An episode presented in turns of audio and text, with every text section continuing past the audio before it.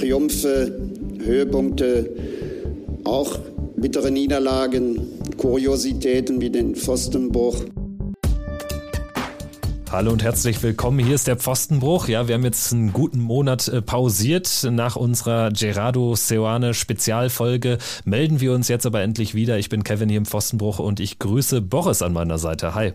Hi Kevin, freut mich auch in diesem wunderbaren äh, Transfersommer jetzt auch mal wieder am Podcast äh, teilnehmen zu können.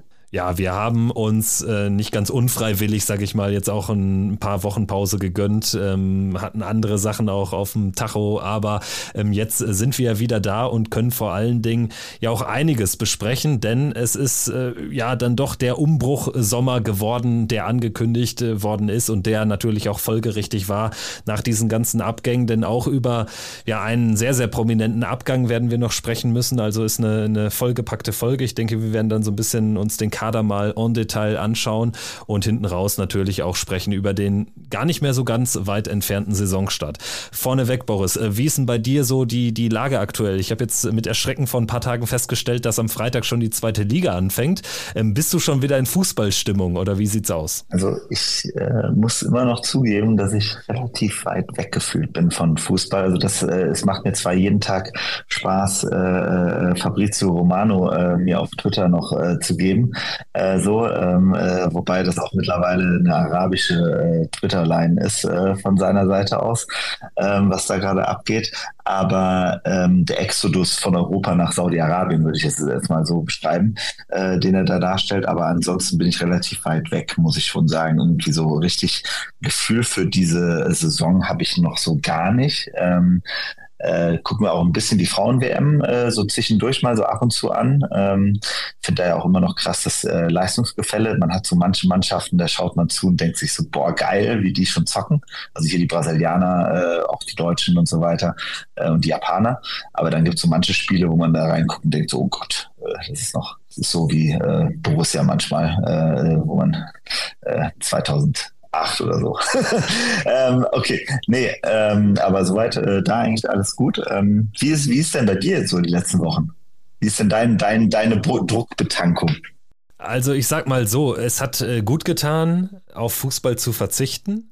Das war aber in den vergangenen Jahren auch schon so, gerade auch, weil das Ende der Saisons äh, jeweils aus Borussia-Perspektive ja nicht immer so erbaulich war. Ähm, deswegen war es auf jeden Fall gut, ein bisschen Abstand zu gewinnen. Ähm, es ist jetzt aber schon so, wo jetzt auch der neue Kader so ein Gerüst bekommt, wo man dann jetzt auch irgendwie ähm, sich natürlich auf ganz neue Spieler einlassen muss in einer Zahl, in der es wir jetzt seit Jahren nicht gewohnt sind. Ne? Ähm, da ähm, beschäftigt man sich dann jetzt schon natürlich zwangsläufig auch ein ähm, bisschen mehr damit, ein bisschen stärker damit jetzt als noch vor, vor drei Wochen oder so, als ja irgendwie noch nicht so wirklich viel passiert ist. Es ist aber auch bei mir total geprägt von so einer ähm, Unsicherheit. Also ich weiß überhaupt nicht einzuschätzen, ähm, wie es für Borussia laufen wird. Also ich hoffe einfach darauf, dass wir vom ganzen Habitus da eine andere Mannschaft sehen werden, dann bin ich auch fein mit einer Platzierung im Mittelfeld. Ich denke, das ist, ist realistisch. Ähm, und was so Vorfreude betrifft, muss ich sagen, seitdem ich, wann war es, vor ein paar Tagen, ähm, das Ticket für, ich glaube letzten Freitag, das Ticket für Osnabrück gegen den TUS Bersenbrück gekauft habe. Und ähm, ich glaube, nach ein paar Stunden dann Borussia ja auch schon twitterte, dass irgendwie schon über 5000 Tickets abgesetzt worden sind. Da dachte ich, ja, auf den Tag freue ich mich dann doch.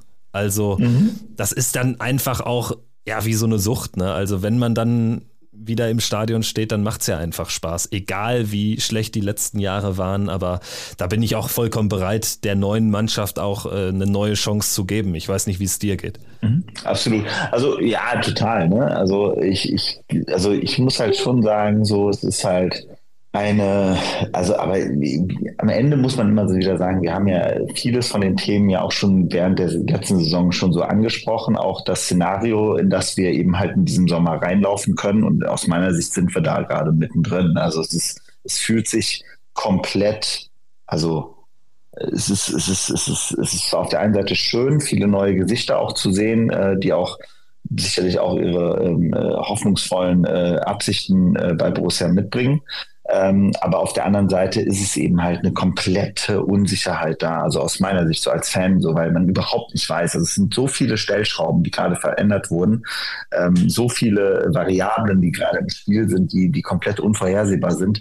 Und das äh, ist halt schon äh, schwierig. Kann man aus deiner Sicht äh, diesen aktuellen Umbruchssommer mit einer anderen Spielzeit von Borussia vergleichen? Also wenn man mal so auf die vergangenen Jahrzehnte zurückblickt, also gerade mir fällt jetzt so auf Anhieb tatsächlich wenig ein. Also seit den Favre-Jahren lief es ja ähm, im Großen und Ganzen immer, immer gut und davor war dann teilweise so das komplette Chaos ausgebrochen, dann auch mit zwei Abstiegen. Das ist jetzt auch nicht der Fall. Davon sind wir ja noch weit entfernt gewesen. Ja, ich weiß, ich weiß noch, ich glaube, was für mich schon vergleichbar war, war diese Zeit damals, diese Saison, bevor wir abgestiegen sind, äh, das zweite Mal abgestiegen sind.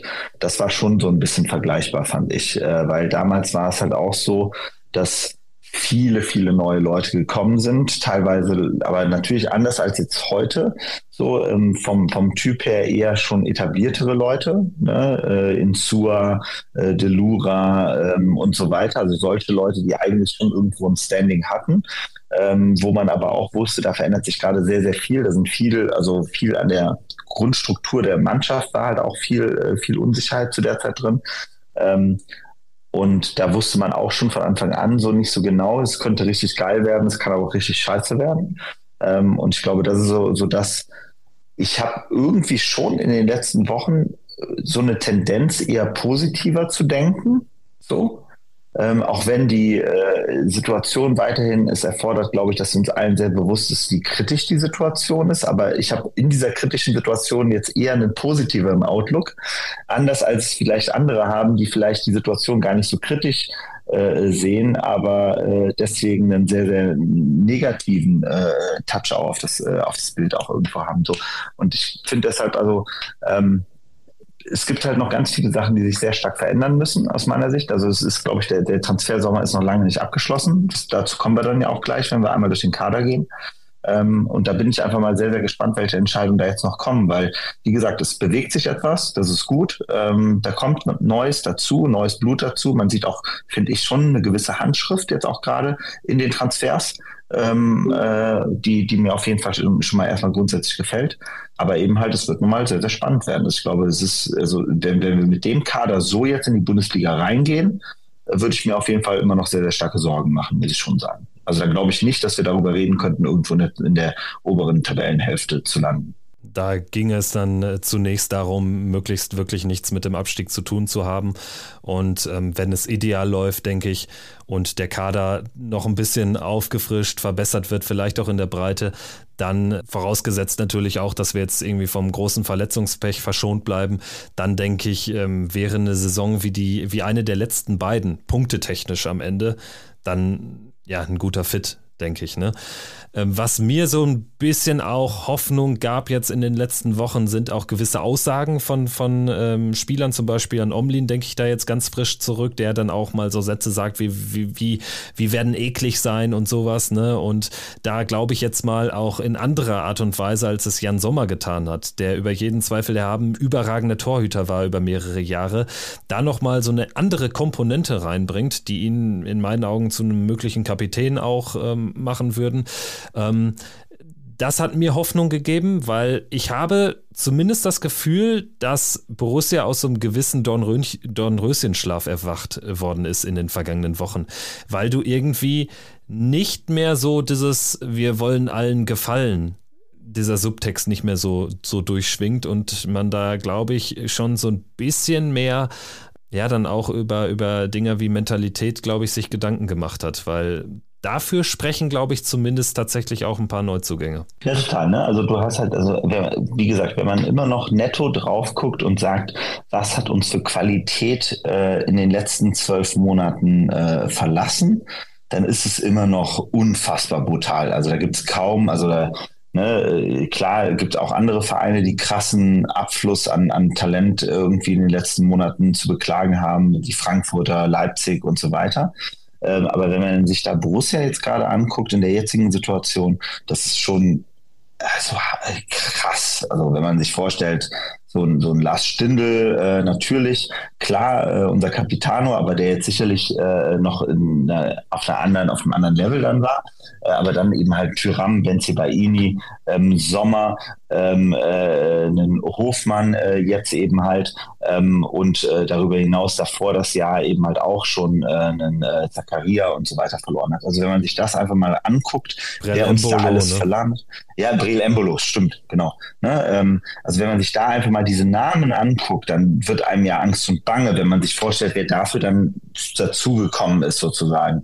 Aber ich glaube eben halt, es war ja auch genau unser Kritikpunkt in den letzten zwei Jahren immer, dass äh, zwar diese eine Qualität das eine ist, aber die, dieser fehlende Hunger das andere Problem ist äh, und das Problem dieser Mannschaft ist, diese fehlende äh, Galligkeit, dieser fehlende, äh, diese Sucht danach irgendwie zu kämpfen, zu siegen und irgendwie äh, auch mal ein dreckiges 1-0 mit nach Hause zu nehmen und Mund abputzen und weiter, äh, sondern äh, gerne mal, wenn es gut gelaufen ist, äh, ein super schönes Spiel für die Galerie gemacht hat, aber danach dann auch wieder drei Spiele, wo man, äh, wo man blutleer äh, über den Platz gelaufen ist. Und ich glaube, das wäre ja schon, das ist ja das, was wir jetzt irgendwie schon seit längerem fordern, so im Endeffekt, wenn das wieder wenigstens gegeben ist, dass man eine Mannschaft hat, die kämpft, die, die weiß, dass sie nicht die Besten sind, aber die, die jedes Spiel alles äh, ergeben dafür eben halt ähm, äh, den Gegner zu schlagen und nicht ein System zu verfolgen, sondern den Gegner zu besiegen. Das ist das einzige Ziel, worum es geht am Ende eines Spiels. Äh, wenn, wenn das wieder äh, auf dem Platz steht, ich glaube, dann bin ich, gehe geh ich wieder mit einem ganz anderen Gefühl äh, an Borussia-Spiel ran, äh, als, als ich es jetzt in den letzten zwei Jahren getan habe. Ich denke, daraus resultierend ergibt sich ja vielleicht auch so eine Konkretisierung dieses Ziels, was ich eben ansprach. Ich glaube, wenn man am Ende bei Mitte 40 Punkten steht und ohne Abstiegssorgen diese Saison beschreitet, ne, jetzt ist das eh noch alles total diffizil vorauszusagen. Das Transferfenster geht noch fünf Wochen und andere Mannschaften können sich noch verschlechtern, verbessern, wie auch immer. Aber ähm, wenn diese Punktzahl am Ende rauskommt, sich aber ganz anders zusammensetzt, zum Beispiel eben nicht nur aus Heimsiegen gegen Dortmund, Leipzig, Bayern, Köln und so, sondern vielleicht auch mal aus einem Auswärtssieg in Darmstadt und solchen Geschichten, dann wäre schon verdammt viel gewonnen auf diesem Weg dieser Neujustierung, dieser Neubildung äh, von, von Borussia Mönchengladbach. Ich glaube, der Kader wird mir manchmal echt ein bisschen zu schlecht gesehen, auch jetzt schon. Ich denke, da haben wir immer noch eine ganz stabile Achse, die wir zumindest theoretisch da ähm, aufs Feld werfen können. Können wir jetzt ja auch mal durchgehen. Bevor wir das tun, würde ich aber ganz gerne nochmal Jonas Hofmann kurz besprechen. Du hast ihn auch angesprochen, natürlich. Alle anderen ähm, haben wir ja auch jetzt in den vergangenen Monaten immer wieder thematisiert und das ist ja jetzt keine neue Kamelle, aber der Hofmann-Wechsel kam ja nun mal sehr überraschend. 10 Millionen sind geflossen, Ausstiegsklausel, dass die gab, wusste auch äh, im Prinzip äh, schon jeder nach der Verlängerung. Aber äh, wie sehr hat dich das getroffen? Naja, auch da wieder, ne? Also allein die Zahlen mal sprechen zu lassen. Uns hat der bei weitem erfolgreichste Scorer äh, des letzten, der letzten Saison äh, äh, verlassen. Und das ähm, äh, und davor die Jahre eben halt auch ein brutal starker Spieler und sicherlich einer von den Spielern, denen man noch am meisten zutrauen würde, dass er, wenn er mal unzufrieden war, dann eben halt äh, doppelt und dreifach äh, gekämpft hat, um das Spiel noch irgendwie rumzureißen. So. Ähm, ich würde immer behaupten, Jonas Hofmann war sicherlich nie ein Sympathieträger in dieser, äh, in dieser Mannschaft.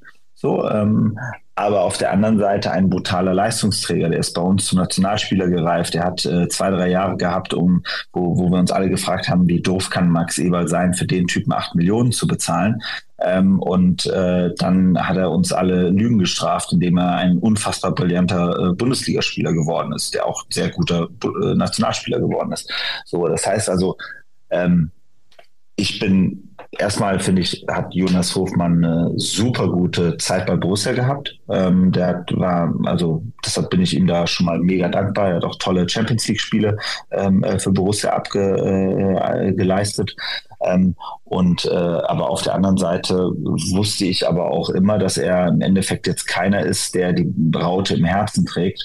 Und ähm, ich glaube, Leverkusen ist für ihn jetzt eine passende, gute Möglichkeit. Ähm, das ist macht, äh, ist für ihn äh, lokal erstmal sinnig, weil er will ja, glaube ich, in der Region bleiben. Ähm, da passt Leverkusen natürlich gut rein.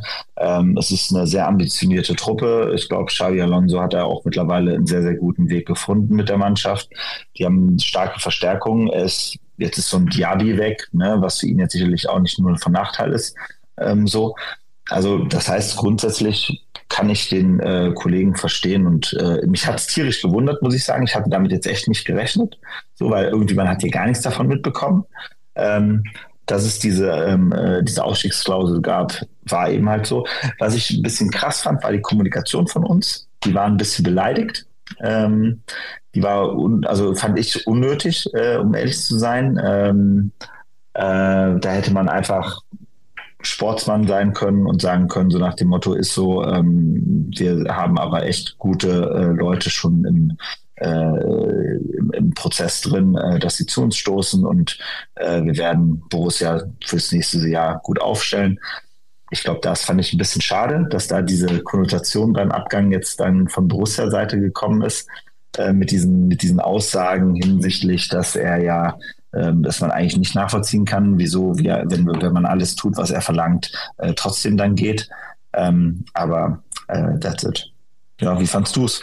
Also ich muss erstmal feststellen, dass ich erstaunlich gefasst war. Also niemand hat da etwas mitbekommen. Auf einmal ploppt diese Meldung auf. Ich glaube, es war ja sogar noch der Kicker, der das dann exklusiv vermeldete, irgendwie kurz bevor dann ähm, die offizielle Mitteilung rausging von den Vereinen. Und gerade, du sagst es richtig, ne?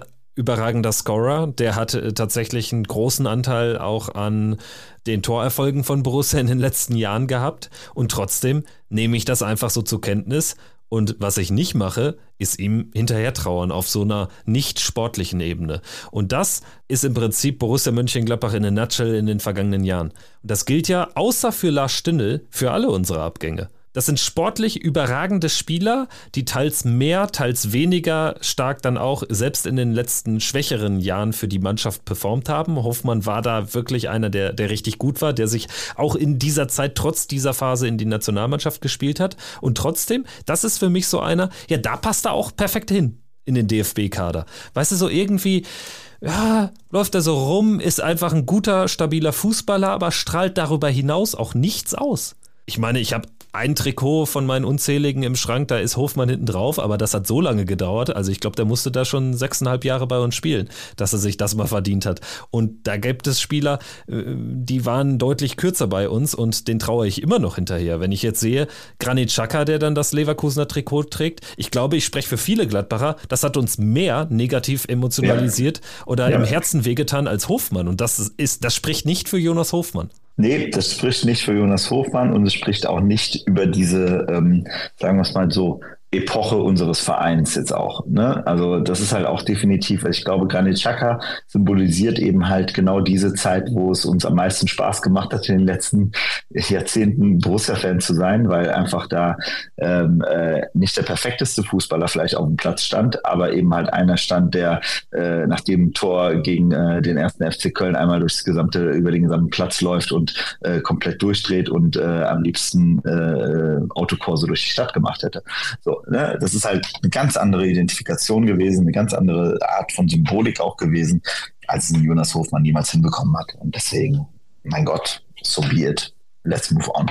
Genau, und das machen wir jetzt. Schauen wir auf das, was wir haben im Kader. Fangen wir einfach mal auf der Torhüterposition an, weil das ist ja am einfachsten zu besprechen. Jonas Omlin ist äh, vielleicht sogar unser neuer Kapitän. Ich denke, er hat da berechtigterweise die Chancen, wie auch schon ausgeführt. Er ist die klare Nummer eins. Dahinter wird es dann interessant. Olschowski ist ja aktuell noch äh, nicht wieder Alles. mit von der Partie, mhm. genau. Der hat ja, glaube ich, sich den Daumen gebrochen. Dann haben wir Tobi Sippel, der sich ja zu unserer Überraschung dann sogar offensichtlich mit der Position Nummer drei anfreunden kann, was äh, für uns natürlich super ist. Und dann haben wir im Kader stehend Moritz Nikolas aus Kerkrade zurückgekommen der jetzt äh, zuletzt ja auch Einsätze bekommen gegen, hat. Gegen Saarbrücken, ja. Genau. Ähm, ja, also im Prinzip Omlin ist klar, da ist nur die Frage, Kapitän ja oder nein. Verantwortung übernehmen wird er viel, das ist so oder so logisch. Und ja, Olschowski, Sippel, Nikolas, also ja, Olschowski könnte man schon mal drüber nachdenken, ob man ihn nicht verleiht, ne, wenn er dann zeitnah wieder ja. da ist, weil ähm, er natürlich mit 21 Lenzen gegenüber den 25 von Nikolas eher der viel entwicklungsfähigere Torwart ist. Ja, also hundertprozentig. Also erstmal zu Umlehnen äh, muss ich ganz klar sagen, also das ist wahrscheinlich, also das ist so ein brillanter äh, ähm, Transfer gewesen. Ähm, äh, auch da nochmal, es ist wirklich eine Schande, wenn man sieht, was da mit Jan Sommer jetzt gerade passiert. Ähm, äh, aber auch da wieder aus Borussia-Sicht äh, egoistisch gedacht, ähm, alles richtig gemacht. Äh, eine, eine sehr gute, äh, eine in der richtigen Verhandlungsposition das Maximale rausgeholt äh, in Sachen äh, Transfererlös und das eben halt in einen deutlich jüngeren, äh, hochtalentierten, sehr, sehr Leader-getriebenen äh, Omlin äh, investiert und der also wirklich aus meiner Sicht absoluter Topmann, äh, mega äh, geil ist, der einfach jetzt für uns äh, zwischen den Pfosten steht. Ähm, ich würde dir hundertprozentig zustimmen. Ich denke auch für einen Olschowski ähm, wäre es grundsätzlich eine super Sache, wenn er jetzt äh, eine Saison ähm, äh, einfach viel Erfahrung sammeln könnte. Ich glaube, das würde, würde Borussia am meisten bringen, weil er ist ein Riesentalent und den sollten wir uns auf jeden Fall warm halten. Ähm, und ja, ja, also aus meiner Sicht muss ich jetzt sagen, ist die Torhüter-Position äh, definitiv keine, vor der ich mir gerade irgendwie, wo ich mir irgendwie großartige Sorgen mache. Wobei uns schon bewusst sein muss, ist die Zeit, als jetzt Sippel ähm, äh, Jan Sommer oder auch Omin äh, vertreten hat, nee, Jan Sommer vor allen Dingen, war das jetzt nicht so, dass man, äh, also man merkt schon, dass äh, Tobi Sippel jetzt bei weitem abgebaut hat in den letzten Jahren. Ne? Also seine Ersatzkeeper-Fähigkeiten sind jetzt durchaus ähm, schwacher, als sie noch am Anfang seiner Zeit waren. Aber das ist ja logisch. Also aus meiner Sicht, wenn man so lange Zeit eigentlich auf der Bank sitzt. Und ich sag mal so, wenn er wirklich äh, wieder als Nummer drei in die Saison geht, also wir haben jahrelang gesagt, eine bessere 2 als Sippel kann man nicht haben. Jetzt muss man wahrscheinlich sagen, eine bessere 3 kann man nicht haben. Ne? Aber ja, ich meine, genau das war ja auch eine besondere Situation, dass da teilweise tatsächlich die Nummer drei ins Tor musste. Ne? Also das erlebt man jetzt auch nur alle fünf, sechs, sieben Jahre. Ja, Von ja, daher, absolut. ich denke, da kann man entspannt auf der Torhüterposition in die neue Saison mhm. gehen. Ich kann mir allerdings nicht vorstellen, dass Olschowski und Nikolas bleiben. Das macht ja für beide auch keinen Sinn. Ja. Gut, dann schauen wir mal, ja, als erstes zunächst vielleicht auf die Innenverteidigerposition. Äh, spannende Personalie dort ist Nico Elvedi. Nicole Wedi nicht nur deshalb spannend, weil ähm, ja der Kollege Wöber aus Österreich, der für Leeds United ähm, aufgelaufen ist jetzt in der vergangenen Halbserie, weil der ja quasi schon im Wartestand ist und ähm, zumindest äh, zunächst ablösefrei ausgeliehen werden soll. Dieses ganze Karussell geht, gerät aber erst dann natürlich in Gang, wenn Elvedi tatsächlich wechselt. Wolverhampton Wanderers anscheinend dran. Elvedi ist schon eine Schlüsselposition wahrscheinlich für unser weiteres äh, Transfermarktgeschehen, wenn man dann auch Fabian Rieder und so, zu dem wir sicherlich noch kommen werden, mit einbezieht.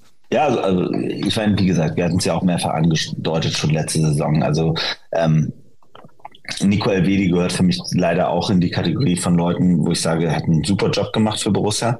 Aber ähm, um ehrlich zu sein, wenn er jetzt für acht bis zehn Millionen Euro den, den Verein verlässt, ähm, dann äh, danke, schön, okay, viel Erfolg.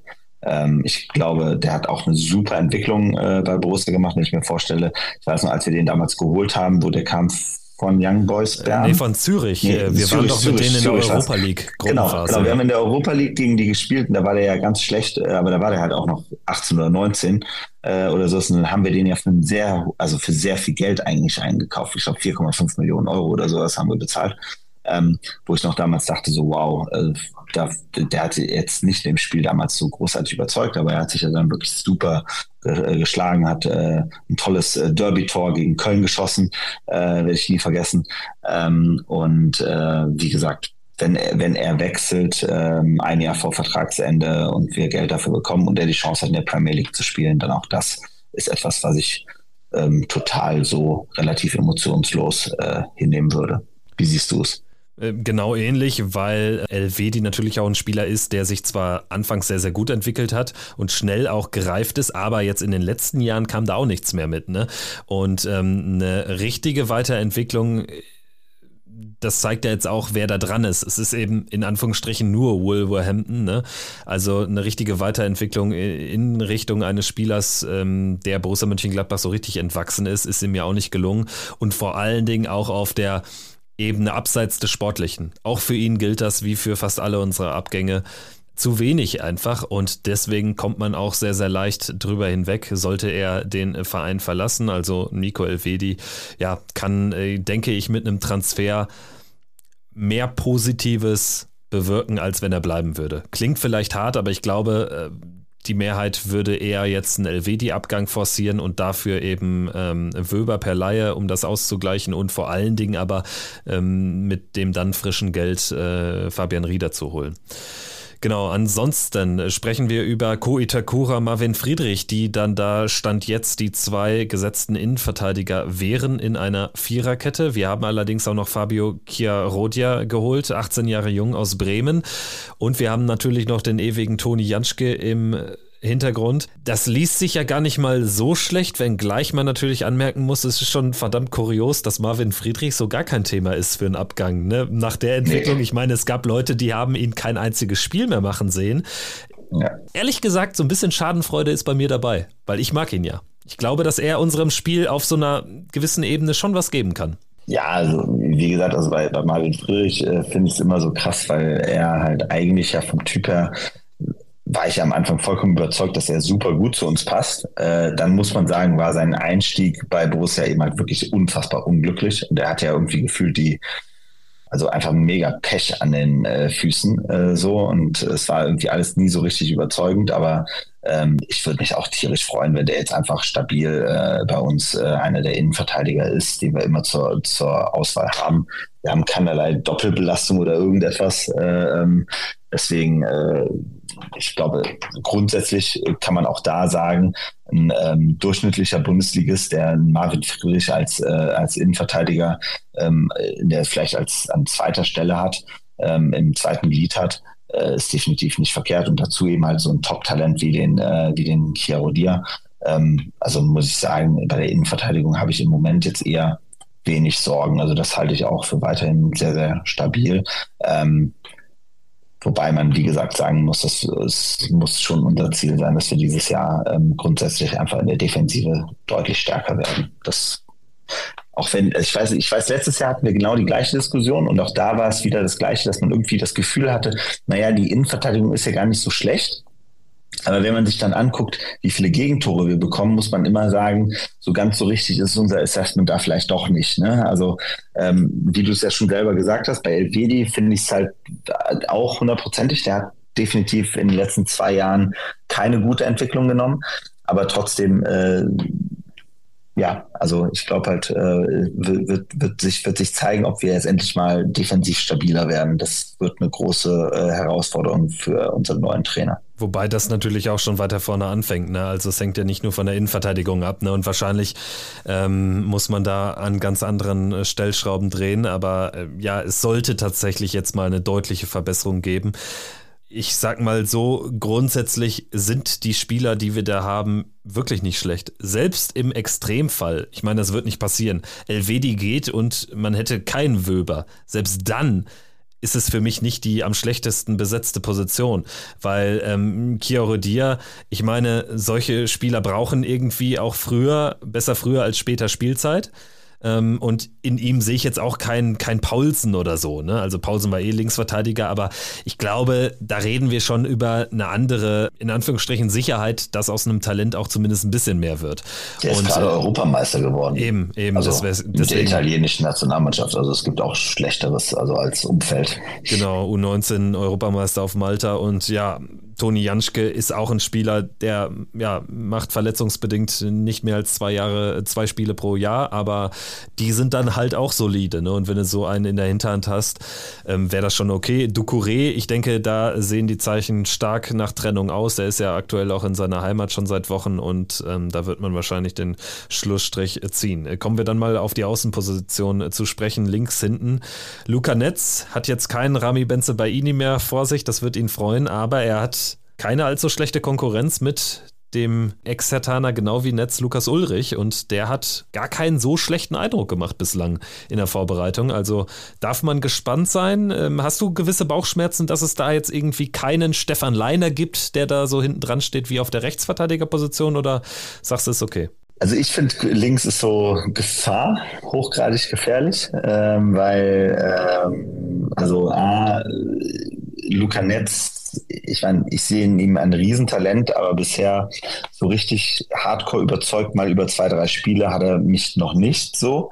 ähm, hat aber auch erst wenig Chancen bekommen, muss man aber auch so sagen. Ähm, aber trotzdem da ist halt Druck drauf so und äh, ich finde den Ulrich bisher auch soweit gut, aber auch da wieder muss uns halt bewusst sein, wer da eben halt vorher war. Da war halt vorher ein Benzebaini. Benzebaini hat einer der torgefälligsten Verteidiger äh, der, der Bundesliga die letzten Jahre ähm, und äh, war darüber hinaus auch ein echter Drecksack. So ähm, und das ist etwas, was uns glaube ich insgesamt sehr fehlen wird. Ähm, auf der einen Seite, auf der anderen Seite zeigt es aber eben halt auch, also es wird, also ich finde, die, die Linksposition ist halt wirklich schon eine, wo ähm, ich hoffe, dass die am Ende ähm, gut spielt, ähm, aber ein Risiko ist da definitiv. Vielleicht merkt man auch da ein bisschen in der Diskussion jetzt gerade um den Nachfolger von Elvedi, wenn der, da wird ja eigentlich nur noch, werden nur Spieler aufgebracht, die einen starken Linksfuß haben, die halt idealerweise auch auf der linken Außenbahn äh, spielen könnten. Ähm, das hat man ja bei Wilber und bei dem Udukai, glaube ich, auch. Ne? genau, ne? genau. Ähm, und, und Nariga auch, ne? Toro Nariga sogar auch, sogar. Also das heißt, da sieht man ja ein klares Muster, äh, wie man da sucht. Ähm, und hilft natürlich auch, wenn man eben halt weiß, okay, wenn, wenn sollte da Luca jetzt noch nicht die Qualität oder die Sicherheit ausstrahlen auf Dauer, dann hat man da theoretisch noch eine zweite Möglichkeit. Also unter Umständen zeigt das auch nochmal, dass wahrscheinlich schon aus meinem Gefühl Borussia ein großes Interesse daran hat, Nico Elvedi zu verkaufen. Also so, so lese ich das irgendwie dazwischen, so nach dem Motto, es gibt keinen, also der, der Verein wäre eigentlich froh, wenn er für ein gutes Geld weggeht, damit man hier an der Stelle sich strategisch oder, oder taktisch äh, auf der äh, im Kader ganz anders aufstellen kann. Und das finde ich sogar auch wieder smart. Also wie gesagt, man merkt, also das finde ich halt schon, das fällt gerade auf. Man hat das Gefühl bei vielen der, der Leute, die halt auch gehandelt werden, da sieht, sieht man eine gewisse Handschrift hinter, dass da scheint ein taktischer Plan hinter zu sein. Das gibt mir erstmal ein grundsätzlich gutes Gefühl. Ja, ist gut zusammengefasst. Ne? Also smart wäre der Move wirklich, weil er würde eben tatsächlich mehrere Planstellen wahrscheinlich äh, gleichzeitig lösen. Ne? Und links hinten, ich sehe es ähnlich wie du, schon ein gewisses Fragezeichen zu sehen. Jetzt muss man natürlich auch abwarten, in welcher Formation wird überhaupt gespielt. Wenn es eine Dreierkette wird, dann hat die Linksverteidiger in Anführungsstrichen Position natürlich eh nochmal einen anderen Charakter dann als sogenannter Schienenspieler. Aber ähm, ja, also Netz und Ulrich, äh, beide haben Potenzial. Das kann theoretisch vielleicht vielleicht auch richtig gut werden. Vielleicht ist ähm, der Benzibaini-Abgang für äh, Netz auch äh, so die Initialzündung. Vielleicht ist Lukas Ulrich ein überragender Spieler und ähm, er geht durch die Decke. Es kann natürlich auch passieren, aber stand jetzt auf jeden Fall eine Position, wo man vielleicht mit dem smarten Wöber-Move, wenn, wenn er es wird, da tatsächlich noch ein bisschen was verbessern kann. Wobei, also man muss wirklich sagen, also wenn das mit Wöber klappt, das wäre schon krass. Also ich finde, der Typ hat schon jetzt vom sein seinem, ich habe den auch, glaube ich, in irgendeinem Spiel auch mal gesehen oder so und der fiel mir auf jeden Fall auch da schon auf. Das ist schon eine Kante und äh, der hat echt in krassen Vereinen jetzt in den letzten Jahren auch immer wieder gespielt, ist zwar jetzt abgestiegen, aber grundsätzlich also das wäre jetzt also definitiv von, von der Qualität her eines Transfers definitiv eine echte Hausnummer. Vor allen Dingen, weil es erstmal nur eine Laie wäre zum Nulltarif und ähm, durch ähm, die Elvedi-Million und ähm, so wenig verdient Elvedi mittlerweile auch nicht, ähm, wäre dann ja eben ja. geldfrei auch für einen eventuellen Rieder-Transfer. Also es würde äh, viel gleichzeitig lösen, deswegen ganz klar, Elvedi-Abgang wird eher forciert von Borussia. Ähm, Rechtsverteidigerposition noch ganz kurz, hat sich ja Stand jetzt nichts geändert, Skelly und Leiner, wobei Leiner natürlich mit dem FC Augsburg in Verbindung gebracht wird. Sollte Leiner gehen, wäre dann Simon Walde, der etatmäßige rechte ähm, Verteidiger, sollte Skelly fehlen. Ähm, schwierig zu bewerten. Ne? Also vor ein paar Wochen sah es so aus, als hätte sich Leiner so ganz fest committed, auch äh, weiterhin anzugreifen, nachdem er ja auch in den letzten Spielen der letzten Saison dann häufig in der Startelf war. Aber ähm, ja, wie blickst du auf die Rechtsverteidigerposition auch im Vergleich zu links hinten? Ja, auch die Rechtsverteidigerposition sehe ich jetzt nicht als so unsere, äh, also ich glaube schon, unsere beiden Ausverteidigerpositionen sind halt eher äh, äh Gefahrenherde, sagen wir mal so, in der Kaderplanung, ähm, weil du eben halt siehst, also ich weiß nicht, ob du den, den Walde gesehen hast gegen, gegen Saarbrücken. So, ich fand den schon ultra schwach. Also, um es mal, also dem hast du, also nicht, das ist auch böse dem, dem Jungen gegenüber, ähm, aber der, dem merktest du einen krassen äh, Qualitätsabfall äh, an äh, in dem Moment, wo er auf dem Platz war, im Vergleich zu dem, was vorher da war. So, das, also das finde ich schon mal, also das A, erstmal, das ist definitiv noch nicht Bundesliga-Niveau, so von dem, was ich bisher gesehen habe. Ähm, Joe Scully, wie gesagt, ich bin ja nie so sein größter Fan. Ich mag den Typen grundsätzlich so, aber rein spielerisch, ähm, äh, ich meine, der, der macht in der Regel pro Saison gefühlt äh, keinen Assist äh, ähm, und das auf der Außenverteidigerposition ist halt schade, äh, so dass wir da niemanden haben und ähm, es ist auch nicht torgefährlich ähm, und ich finde halt eben halt auch vom Spielerischen her jetzt nicht besonders stark so und dann dahinter eben halt einen Stevie Liner zu haben, wenn der auch noch geht, wird es halt richtig schwierig. Ich glaube, dann müssen wir auf jeden Fall da nochmal was machen ähm, in irgendeiner Art und Weise. Und auf der anderen Seite auch Stevie Liner ist jetzt nicht der fußballerisch Beste. So, ne? Das ist halt, also ich mag Stevie ja total, weil er so eine Dampfwalze ist. Ähm, aber äh, fußballerisch ist er ja nun wirklich extrem limitiert und vor allen Dingen auch dadurch, dass er jetzt die letzten zwei Jahre de facto nicht mehr gespielt hat. Ähm, wird es nicht besser. So, also das heißt, da sehe ich schon so ein paar, also ich finde die rechte Verteidigerposition weiterhin auch eine, ähm, eine Problem, Problemzone ähm, und konnte mir da auch immer vorstellen, dass da unter Umständen irgendwann noch was passiert. Dann lass uns doch jetzt mal ins Mittelfeld weitergehen. Ich habe es jetzt mal unter die Überschrift zentrales Mittelfeld gefasst. Also alle haben ja so ihre Stärken und Schwächen und ähm, wenn wir Weigel, Kramer, Kone und Neuhaus hier nennen, dann sind das ja schon alles trotzdem sehr unterschiedliche Spielertypen. Ne? Und trotzdem, wenn dann auch noch ein Fabian Rieder für die 10, so als klassischer Stindelersatz vermutlich, der aber ja dann doch eher deutlicher im Mittelfeld zu sehen ist als äh, Stindl, weil Stindl ja auch immer so, so, ein, so einen Halbstürmer dann mit untergegeben hat, ne? dann würde das ja noch weiter verdichtet werden, gerade unter der Prämisse, dass ein Manuel Kone-Verkauf tatsächlich nicht mehr ganz oben auf dem Zettel steht. Was übrigens, das möchte ich auch mal lobend erwähnen, man kann dazu stehen, wie man möchte, ne? ob das jetzt eher gut ist für uns oder nicht, gerade auch, weil er ja sich die Verletzung zugezogen hat und alles, ne? aber ich glaube, es ist ein gutes Zeichen für die Arbeit von Borussias Verantwortlichen, dass Manu Kone nicht mehr verkauft werden muss, um handlungsfähig zu sein. Denn das sah zeitweise ja so aus. Du weißt noch, ne? Wir hatten ja vor, wann war es, vor drei Monaten, als wir in diesem äh, äh Podcast saßen, haben wir ja genau so gesprochen, dass eigentlich de facto damals sah es so aus, als wenn die einzige Transfer äh, Strategie darin bestand, dass man eben halt Manu Kone verkauft. So. Und dahinter nur noch Hoffen und Beten war. Ähm, das muss man echt sagen, das finde ich auch absolut genial, wie das bisher gelöst wurde. Also, ne, die ersten Schritte. Aber äh, ich finde halt auch nur bei Manu Kone merkt man eben halt auch nochmal, ne, ähm, äh, ich hatte ja sehr suffisant irgendwie relativ früh im Transferfenster gesagt, dass da durch die Entscheidung bei Liverpool unter Umständen der, der Transfer von Kone nicht mehr so wahrscheinlich war. Und da wurde ich ja noch zurück, äh, äh, äh, da wurde noch zurückgeschossen, so nach dem Motto, um, äh, ist auch Schwachsinn, äh, der, der, der, der geht auf jeden Fall zu Liverpool und so weiter. Von Liverpool hört man gar nichts mehr. Also mein letzter Stand ist auch, da gibt es überhaupt gar kein Interesse aktuell mehr und man guckt ihn sich gar nicht an. Die gucken gerade ganz andere Spieler an. Und ähm, ich glaube, dadurch äh, ist äh, einfach auch eine Situation, die wir halt definitiv ähm, gucken müssen, äh, wie sich das jetzt weiter verhält. Weil Stand heute, so, wenn Manu Kuni bleibt, was ja auch eben halt, wie du schon sagst, eigentlich grundsätzlich ein starkes Zeichen wäre, weil ich meine, qualitativ einer der talentiertesten Mittelfeldspieler, die wir in, äh, in der Bundesliga haben, so, ähm, dann wäre das super. So. Ähm, auf der anderen Seite eben halt äh, müssen wir dann halt wirklich gucken, wie die Architektur von diesem Mittelfeld dann im Endeffekt geplant ist ähm, und was Sinn macht und was keinen Sinn macht. Ja, vor allen Dingen, also gehen wir mal davon aus, er bleibt tatsächlich und Rieder käme. Also das wäre ja der Case, ähm, wo es echt schwierig wird für Seoane, die rochieren zu lassen, ne? Weil ich meine, dann hast du fast ein Überangebot, ne? Also Julian Weigel hat einen Stammplatz. Er ist auch, ich denke, neben Omlin der aussichtsreichste Kapitänsamtskandidat. Dann ist für mich Christoph Kramer natürlich massiv zurückgeworfen durch die Innenbandverletzung. Und für mich dann auch der, der klarste Weigel-Ersatz, also so vom ganzen Habitus. Mhm. Und den würde ich dann dahinter ansiedeln, wenn beide fit sind. Und äh, Manu Kone kannst du natürlich auch nicht auf der Bank lassen. Und Fabian Rieder hat ja natürlich, wenn du für 15 Millionen kämest, auch einen Startelf-Anspruch, um es so zu formulieren, zumal er ja dann eher der Zehner ist.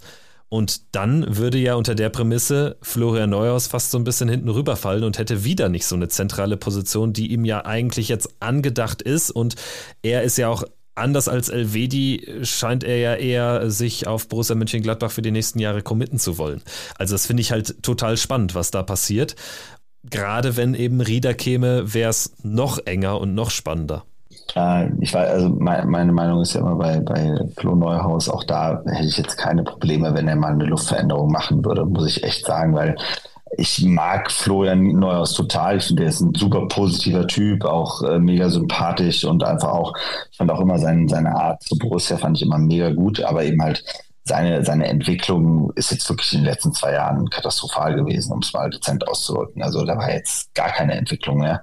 Ähm, und äh, er hatte eine Phase, wo er mal, ich glaube, anderthalb Jahre richtig stark war. Kandidat ähm, aber, für Liverpool, Bayern und so, ne? Ja, ja. Ne, ähm, aber da fehlt dann halt schon die Beständigkeit. Und ähm, aktuell muss ich sagen, es ist jetzt nicht so, dass äh, Florian Neuhausen, also wenn, wenn, ein Kone, ein Weigel und ein Rieder da wären, hätte Neuhaus keine Chance auf den äh, Stammplatz. Umso spannender finde ich äh, seine Aussagen und so seine Positionierung aktuell, ne? weil die spricht eigentlich eine andere Sprache. Ich habe so ein bisschen äh, die Hoffnung, dass Spieler wie Florian Neuhaus, aber auch ein Christoph Kramer möchte ich reinnehmen, dass deren Habitus, der eher auch zu dem alten Borussia Mönchengladbacher Kader mhm. passt, dass das trotzdem jetzt nicht negativ zum Tragen kommt, weil sie eben jetzt nicht mehr umgeben sind von ganz vielen, die genauso ticken und agieren von der Mentalität her. Das ist so ein bisschen meine Hoffnung, weil mhm. ich meine, es darf ja nicht darum gehen, jetzt hier diesen Spielertypus komplett zu eliminieren aus dem Kader. Ja. Das fordert ja auch niemand, ne? Aber das ist so ein bisschen meine Hoffnung, wenn ich so auf das große Ganze schaue, dass das wieder Spieler sind, deren äh, ähm, Qualitäten dann auch besser zum Tragen kommen und deren, ich sag mal, negative Seiten, das klingt so schlimm, ne? Aber weißt du, was ich meine? Also beim Kramer, da finde ich, kann man berechtigterweise immer sagen, das ist halt immer auch in den letzten Jahren, wo es schlecht lief, ähm, ein okayer Spieler gewesen er hatte unter, unter Farke ein hohes Standing, unter Hütter kein hohes Standing. Aber was auf jeden Fall auch immer noch bleibt, sind verdammt viele Aussagen in Zeitungen, im TV und überall. Ne? Und dann auch immer wieder irgendwie wird Mentalität gefordert, aber von ihm selbst ja auch nicht so richtig eingebracht. Ja, aber ich glaube, für beide wird es halt im Endeffekt jetzt äh, die, äh, die entscheidende Situation jetzt werden. Also für den Kramer ist es jetzt am Ende so nach dem Motto, lässt er seine Karriere jetzt bei Borussia ausklingen ähm, oder hat er nochmal eine richtig starke Phase? Ähm, und bei Neuhaus geht es jetzt, geht's jetzt aus meiner Sicht um seine Karriere. Also der ist jetzt, wie alt ist er jetzt? 26? 26, genau, ja. Ja, so 26, ach der Schwede, also da, äh, bei dem Talent, was er hat und bei dem Potenzial, was er hat, finde ich halt einfach, muss man muss ihm bewusst sein, er hat jetzt schon mal so mindestens drei seiner besten Jahre äh, nicht äh, auf dem aller, aller, allerhöchsten Niveau gespielt und das ist halt schon echt schwierig in seiner Position. Aber ja, äh, ich bin halt auch nochmal gespannt, was hier mit den anderen Zweien passiert, ne? mit Fraulo und mit Reiz. Ne? Ähm, äh, Fraulo hat ja jetzt auch ge äh, gegen Saarbrücken mal ein bisschen gespielt. Ähm, äh, Reiz auch. Reiz wurde ja sogar das zweite Mal dann eingewechselt. Und heute, äh, ähm, gerade weil es läuft, äh, bildet er die Doppel-6 mit Weigel gegen Ingolstadt im Trainingslager. Also ah, ja. da hat er jetzt auch nochmal Spielminuten bekommen. Ja, ja, ja. Also ich muss ja auch sagen, der hat für mich auch wieder, also ich mag den Jungen ja total äh, so, ähm, weil er ja auch da wieder so einer ist, der wirklich, dem hat man das Gefühl, dass der mit sehr viel Emotion und mit sehr viel Wucht äh, in, äh, auf dem Platz steht. Aber aus irgendeinem Grund scheint ja kein Trainer bisher wirklich äh, langfristig auf ihn gebaut zu haben. Also auch da wird sich jetzt nochmal zeigen, wie wir da äh, am Ende weiterplanen. Aber es wäre natürlich ein Traum, wenn wir so ein Talent äh, nochmal dahin bekommen, dass er auch mal eine richtige Rolle im Kader spielen kann. Das würde ich mir eigentlich grundsätzlich sehr, sehr wünschen. Und für denjenigen, der kein, gar keine Rolle wird spielen können, der auch nicht mal die Hoffnung hat, in Spieltagskader mal zu kommen, also von Frau Reiz, für den ist eigentlich eine Laie unabdingbar. Ne? Wobei man bei Reiz natürlich sagen müsste, wird er nochmal verliehen, ist es eigentlich auch dann vorbei. Ganz ehrlich, also du willst ja nicht drei Jahre, auch da wieder die beste, ich meine, auch wie, wie alt ist Rocco Reitz jetzt? 21, Fraulo ist 19. 21. Genau. Also Fraulo 19, okay, aber äh, auch Reiz mit 21 willst du nicht dein drittes Jahr äh, ähm, äh, ausgeliehen sein. Äh, also wie gesagt, auch da gibt es gute Beispiele, klar. Äh, es gibt da genügend Beispiele aus äh, vor allem UK von Leuten, die wirklich in diesem Alter drei, vier Jahre Farmteams gespielt haben. So, aber und die dann trotzdem durchgestartet sind. Ähm, aber trotzdem, also ich weiß es nicht. Also, ob ob du das wirklich willst. Dann schauen wir mal auf die offensiveren Positionen. Da haben wir natürlich jetzt die offene Frage, bekommen wir den Zehner? Rieder, über ihn haben wir jetzt aber gesprochen. Ich denke, ja, würde sicherlich sich jetzt keiner gegen wehren, ne, wenn man das in diesem Bündel Elvedi Wöber irgendwie abhandelt. Fakt ist, äh, Alassane Player bleibt uns erhalten. Finde ich auch sehr interessant. Ne? Gefühlt seit Jahren immer wieder ein Wechselkandidat, mal mehr, mal weniger. Jetzt aber wieder fest im Sattel und äh, tatsächlich ein Spieler, dem ich auch nicht böse sein kann. Ne? Also er hat sicherlich auch so seine gewissen Schwächen und hat so eine gewisse Art, die jetzt in den letzten Jahren auch nicht nur förderlich war, um es mal so zu sagen. Aber spielerisch, ich denke, kann er diesem Kader doch was geben. Auch gepaart mit seiner Erfahrung, die er mittlerweile hat, wo wir über Alter sprechen, er ist mittlerweile schon 30. Und ähm, hätte wahrscheinlich, wenn man es jetzt mal so äh, aufmalt, er hat ja in welcher Position auch immer definitiv einen Stammplatz in der nächsten Saison. Also ich finde, äh, Lasso ist halt so das Beispiel eines Spielers, dem hätte ich das niemals zugetraut, um ehrlich zu sein, aber der der wird jetzt langsam so ein bisschen wie ein Traoré, äh, finde ich so ein bisschen. Also der, ähm, äh, das sieht man ja auch in den ganzen Social Videos äh, von, von Borussia. Der ist ja quasi derjenige, der jetzt auch gerade den Neuankömmlingen äh, ein bisschen hilft und da auch irgendwie da mit dabei ist und gute Laune ausstrahlt und auch wirklich sehr positiv drauf ist. Ähm, was definitiv gut ist, wie gesagt, fußballerisch ein absolut genialer Fußballer ähm, äh, mit einem guten Torriecher und so weiter ist halt echt sau langsam geworden, muss man einfach mal so sagen. Ähm, äh, aber eben halt trotzdem, also wenn wir den haben, äh, weiß jeder, dass wir kreativ auf jeden Fall eine ganze Ecke besser sind äh, und ähm, dementsprechend ich liebe den Jungen ja, aber ähm, wie gesagt, er hat halt auch immer das Negative war bei ihm ja immer, dass er die Hälfte des Jahres äh, gefühlt ähm, irgendwie nicht wirklich äh, präsent war, sondern also auch nie Konstanz äh, gezeigt hat über einen längeren Zeitraum. Trotzdem steht da ja so ein bisschen nominell, sage ich mal, eine französische Flügelzange auf dem Plan. Ne? Links außen Player, rechts außen Franck Honorat, der äh, die Nummer 9 bekommen hat. Auch sehr, sehr kurios, aber der natürlich auch jetzt schon nicht nur in diesem Jahr ein Thema war den ich nicht so richtig einschätzen kann. Also seine Stats in Frankreich beeindrucken jetzt auch nicht so sehr, muss man sagen. Ne? Und trotzdem scheint ja Borussia, also nicht Seoane, sondern auch vorher hat ja Borussia schon was in ihm gesehen. Auch für ihn gilt, er wird ähm, erstmal einen Stammplatz haben, nominell, und äh, wird dann natürlich gefordert sein, weil er natürlich mit dem Mittelstürmer, über den gleich sprechen, ähm, schon der Königstransfer ist dann in diesem Sommer. Ne? Also mich hat der Transfer auch ein bisschen, als ich die Stats mir angeguckt habe, auch sein Alter und so weiter, das wirkte jetzt alles nicht so, dass man jetzt gesagt hätte, so wow, ähm, äh, oberste äh, äh, Liga vom Regal. Ähm, aber ähm, äh, also A, glaube ich, scheint da irgendwas zwischen Claire und Honorat zu sein. Ähm, die scheinen sich echt gut noch aus ihrer Nizza-Zeit zu kennen.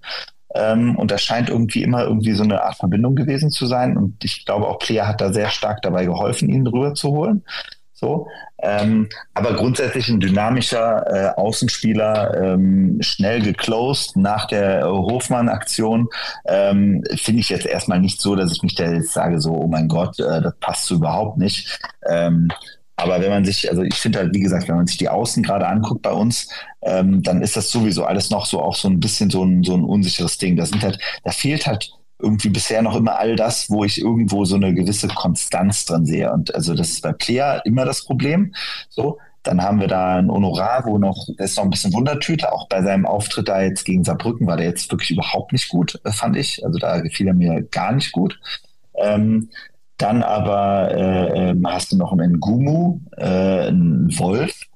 So, äh, das äh, und dann halt äh, Borges Sanchez und, und, und Hermann. Äh, so, das ist jetzt alles so durch die Bank weg. Nichts, wo du sagst, so, hundertprozentig Granate. Also das, was jetzt vorher eben halt ein Hofmann war, ähm, wo du halt wusstest so ganz klar, also ne, ähm, absolut äh, äh, hohes Level und auf das kann man sich verlassen. Das haben wir jetzt, finde ich, auf beiden Außen nicht mehr und das äh, merkt man schon, finde ich. Also das ist, macht mir jetzt nicht gerade, also da ist viel Wundertüte drin aus meiner Sicht es fehlt so der Outblinker-Spieler, ne? wie wir ihn im zentralen Mittelfeld zuhauf haben. Also das ist so ein Mismatch irgendwie. Das zentrale Mittelfeld vereint irgendwie mehrere Spieler, die eigentlich Borussia Mönchengladbach entwachsen sein sollten, wenn es normal laufen würde, wie Kone und Weigel. Ähm, dann haben wir natürlich ähm, hinten drin diese Achse Omlin, Itakura, die auch einfach für eine Qualität steht, wo man weiß, was man bekommt.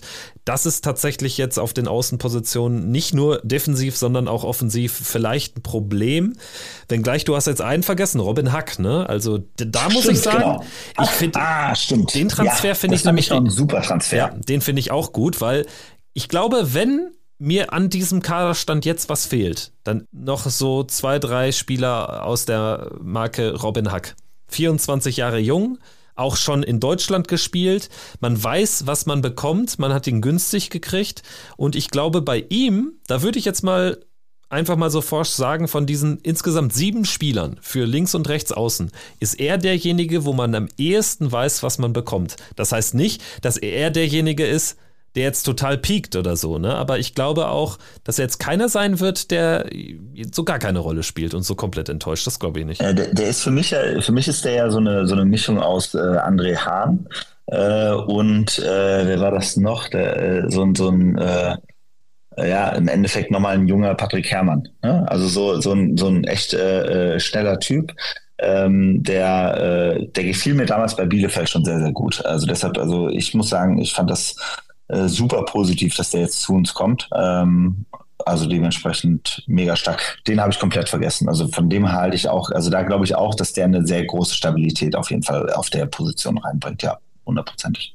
Dann schauen wir final auf unsere Mittelstürmerposition. Da hat sich ja auch einiges getan. Markus Thüram ist weg. Wir haben geholt Tomasz äh, Cvančara aus äh, Tschechien, Sparta Prag, mhm. 22 Jahre jung, für knapp 10 Millionen gekommen und das finde ich ist schon ein Brett. Ohne irgendwie großartig viel über ihn sagen zu können. Vielleicht auch gerade deshalb großes Fragezeichen irgendwie. Jetzt hat er nach ein paar Sekunden direkt sein erstes Tor gemacht im Borussia-Trikot in Saarbrücken. Er bringt, glaube ich, schon viel mit von dem Typ Stürmer, den wir uns alle gewünscht haben. Über den Typ Stürmer wir auch gesprochen haben. Aber überraschend fand ich, dass es Schwanscherer geworden ist, nicht eben Pavlidis, den man schon länger auf dem Zettel hatte, sondern ja, plötzlich kam diese Personalie auf und dann war er auch schon da. Ja, also äh, um ehrlich zu sein, also jetzt erstmal äh, dafür, dass wir letztes Jahr ohne einen Mittelstürmer reingegangen sind und äh, Tyram umgebaut haben zum Mittelstürmer, äh, das muss man sich auch mal wieder vergegenwärtigen. So, ähm, sind wir jetzt in der Situation, dass wir auf jeden Fall zwei richtige Mittelstürmer haben. Ne? Also mit Ranos und mit äh, Chwanchara ähm, haben wir zwei Leute, die halt wirklich prädestinierte, richtige Strafraumstürmer sind. So, was erstmal schon mal, finde ich, gut ist. So, ne? Ähm, ich halte Ranos für ein super gutes Talent und Chwanchara ist zwar auch immer noch ein Talent, aber der gefällt mir schon von seinem CV her. Ne? Also Meister gerade geworden, da einer der wichtigsten Spieler im Verein gewesen, in der Mannschaft gewesen. Ähm, äh, sehr aggressiver und sehr auch äh, selbstbewusster Typ. So, ähm, der halt auch Bock hat, was äh, zu liefern, so, der auch so, so rüberkommt, als wenn er so aufgezogen wäre, so nach dem Motto liefern und dann äh, auch äh, entsprechend äh, ähm, äh, feiern. So, und das gefällt mir, also der Transfer gefällt mir sehr, sehr gut. Auch so sein erster Auftritt da bei, mit diesem Kopfballtor, das war schon super. Ähm, klar, also die Frage wird natürlich sein, ob äh, so jemand äh, in der Bundesliga eben halt bestehen kann. So.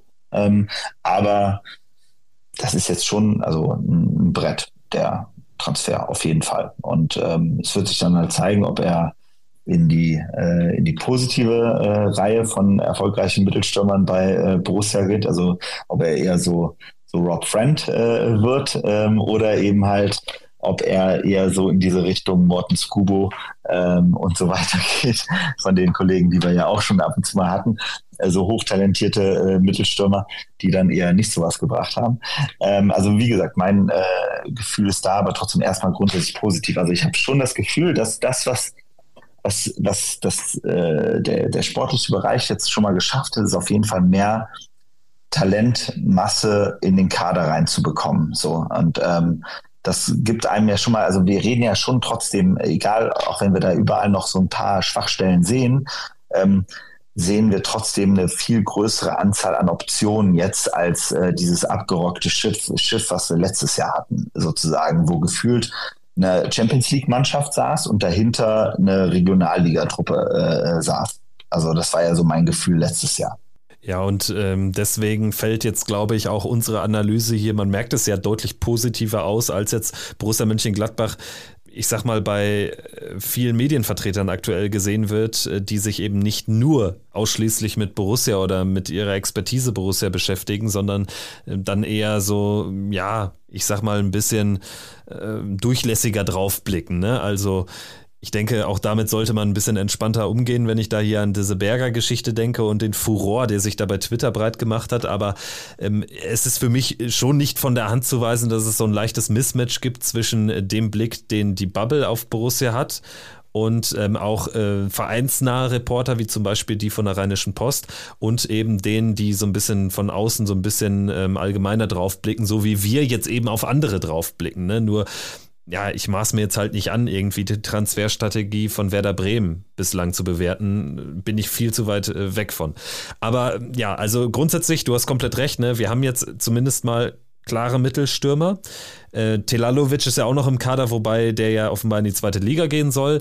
Ist dann auch sicherlich sinnvoll für alle Beteiligten. Ich gebe aber zu, dass mir die Ablösesumme bei Schwanschara ein bisschen Sorgen bereitet, weil ich halte die schon für ziemlich saftig und sehe da natürlich von Beginn an viel Druck auf seinen Schultern, weil Ranos bei aller Liebe, der kommt halt aus der vierten Liga und ich weiß jetzt nicht, ob das die ideale Besetzung wäre, wenn ich es mir wünschen könnte und irgendwo noch nach Öl gebohrt wird am Borussia Park und man da noch ein bisschen was findet, dann würde ich mir schon wünschen, dass man vielleicht noch einen zweiten tatsächlich äh, oder einen dritten wäre es ja dann noch holt, damit auch Ranos sich ein bisschen entspannter entwickeln kann, weil ich meine, wenn Schwanscherer wenn der mal nicht zündet in einem Spiel, dann hast du nur eine Option, die du bringen kannst. Oder wenn er verletzt sein sollte, dann hast du mal ein richtiges Problem.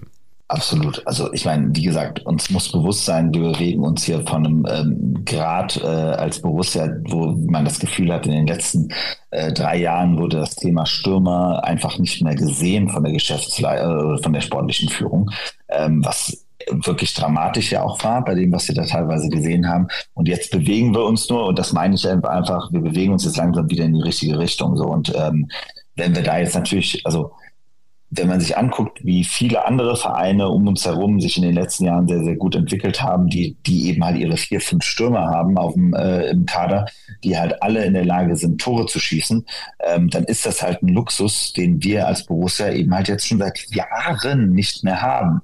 So, und das ist halt gravierend gewesen und das glaube ich, versucht man jetzt zu ändern. Äh, schauen wir mal, wie das jetzt auch in den nächsten Wochen jetzt nochmal weitergeht, ob da noch was mehr kommt. Ich äh, erinnere da gerne aus, äh, an, die, an die guten 90er, wo wir mal ein Jahr hatten, wo wir Martin Dahlin, äh, Heiko Herrlich, Max, äh, Martin Max und Bashiru Salou alle in einem Kader hatten. Das muss man sich mal, damit sind wir Pokalsieger geworden. Früher haben aber auch noch ne? alle Mannschaften mit mindestens zwei Stürmern gespielt, ne? Ja, aber ich meine, also das muss man sich mal vorstellen. Also das sind alles vier begnadete Torjäger gewesen, so, die alle in unserem Kader drin standen, so. Und das ist, also das will ich schon mal sagen, so nach dem Motto, das ist, es wird einem so, ich finde, wir haben uns bei Gladbach in den letzten zehn Jahren quasi von dieser Situation wegentwöhnt. So, und das ist halt so etwas, ähm, was halt schon sehr, sehr äh, kritisch ist, was ich schon als sehr, sehr kritisch empfunden habe, ähm, aber wo ich schon das Gefühl habe, dass das auf jeden Fall jetzt allen bewusst ist und dass man sich davon wegentwickelt. Und ich glaube schon, wenn man nochmal Volumen, wenn man nochmal Möglichkeiten hat, ähm, äh, offensiv was zu machen, dann wird das auch gemacht werden.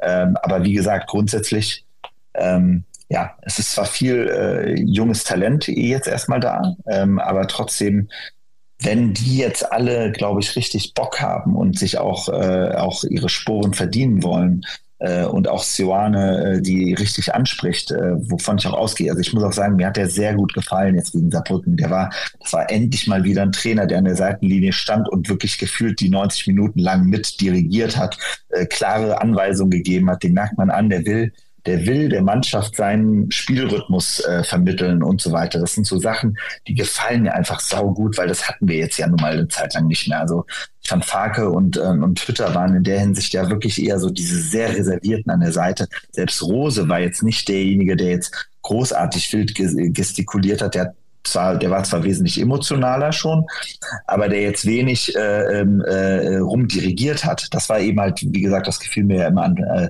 Lucien Favre so gut, äh, dass der wirklich gefühlt äh, den Takt äh, der Mannschaft immer auch mitbestimmt hat. Und das gefällt mir jetzt gerade bei Soane von dem ersten Eindruck auf jeden Fall ganz gut. Ähm, aber man hat ja auch gegen Saarbrücken ganz gut gesehen, wie schnell es eben halt, wenn dann einfach mal so die Top-Leute raus sind und dann noch ein Teil davon auf dem Platz stehen, wie schnell es dann auch gegen einen, äh, was sind die, Drittligist? Ähm, ja, dritte Liga, genau. Dritte Liga, ne, wie, wie schnell es dann eben halt auch eng wird. Ja, in der Tat. Aber ähm, schön gesagt, ne, Seoane ist auch mein Eindruck, auch äh, durch die Gespräche, die wir mit Wegbegleitern geführt haben, gerade mit dem Kollegen da von der Luzerner Zeitung, der hat uns das ja auch gespiegelt.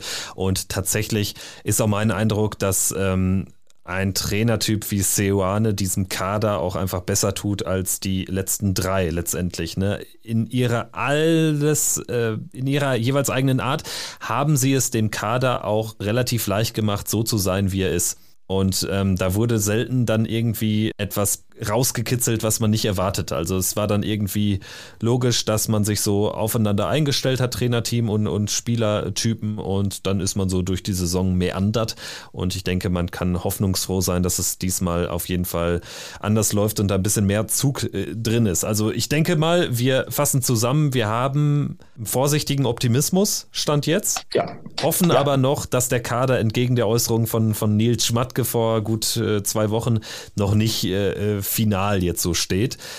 Und dann werden wir das Ganze weiter beobachten. Jetzt vielleicht ganz zum Abschluss noch der, der kurze Vorausblick, weil es jetzt nicht mehr ganz weit entfernt ist. Wir haben jetzt noch knapp zweieinhalb Wochen bis zum Pflichtspielauftakt in Osnabrück. Bremer Brücke, habe ich richtig Bock drauf. Gegen den TUS Bersenbrück. Und dann eine Woche später geht es in Augsburg los mit der Bundesliga. Ich meine, das Pokalspiel ist mega dankbar. Ich denke, das ist ein perfektes Los, ne, um auch ähm, zu emotionalisieren, um möglichst viele Gladbacher auch nah an die Mannschaft zu bringen und um auch locker in die zweite Runde einzuziehen. Dann allerdings wird es natürlich direkt knackig, denn im Prinzip könnte man sagen, ist schon die erste richtig fette Bewährungsprobe, wenn wir über die Probleme dieses Kaders sprechen. Augsburg auswärts am ersten Spieltag. Jo, absolut, also hundertprozentig. Also äh, erstmal ne, äh, diese äh, ja, also äh, ich mache aus meiner Sicht ist es halt so, dass, ähm, äh, wie du schon sagst, äh, der, der Startschuss äh, ist auf jeden Fall ein tolles Spiel und ich hoffe einfach, dass wir da einen guten Start haben, ein entspanntes, gutes Spiel sehen und viel Spaß haben. So, ähm, aber dann gegen Augsburg, das ist, wissen wir ja alle, ne? Äh, Augs auswärts in Augsburg äh, ist äh, Borussia äh, kein, es ist kein gutes Pflaster für uns ähm, und äh, haben wir selten geglänzt, äh, um es mal dezent zu legen. Ich habe es mir auch ein paar Mal live und vor Ort angeguckt ähm, und es war meistens jedes Mal echt äh, bitter. Ähm, und äh, dementsprechend hoffe ich einfach, dass wir da jetzt die richtigen äh, Schlüsse ziehen, dass wir die Mannschaft entwickeln. Ich glaube ja, also ich habe das äh, Zitat von Schmatke natürlich als Kommunikationsmensch so äh, entnommen, dass er damit einfach seine Verhandlungsposition für die nächsten Wochen einfach schaffen möchte, nämlich eben halt sagen möchte, nach dem Motto, selbst wenn was passiert, wir müssen nicht und wir sind nicht desperate äh, auf dem Markt, was auch erstmal gut ist, so von der Position her. Äh, aber ich glaube schon, dass da gerade im Hintergrund noch alle möglichen äh, äh Drähte heiß laufen und noch äh, diverse ähm, Szenarien durchgezockt werden. Ja, so äh, denke ich, lässt es sich gut zusammenfassen. Dann äh, würde ich sagen, bleiben wir einfach gespannt. Ich denke, wir werden uns jetzt ja auch dann wieder in, in äh, regelmäßigerer Abfolge melden. Es wird auf jeden Fall noch auch ein kleines Bersenbrück-Spezial vorab geben. Und da dürft ihr euch definitiv drauf freuen. Ansonsten bleiben wir einfach möglichst nah dran. Und dann geht es eben am, was ist es dann, 19. August in Augsburg los und danach folgen direkt zwei saftige Heimspiele gegen Leverkusen und gegen die Bayern. Dann Länderspielpause und dann geht es nach Darmstadt. Also es geht direkt mit Vollzug rein. Boris hat Spaß gemacht. Ich würde sagen, bis zum nächsten Mal. Auf jeden Fall. Also viel Spaß. Bis bald. Macht's gut. Ciao, ciao. Ciao. Triumphe, Höhepunkte, auch bittere Niederlagen Kuriositäten wie den Pfostenbruch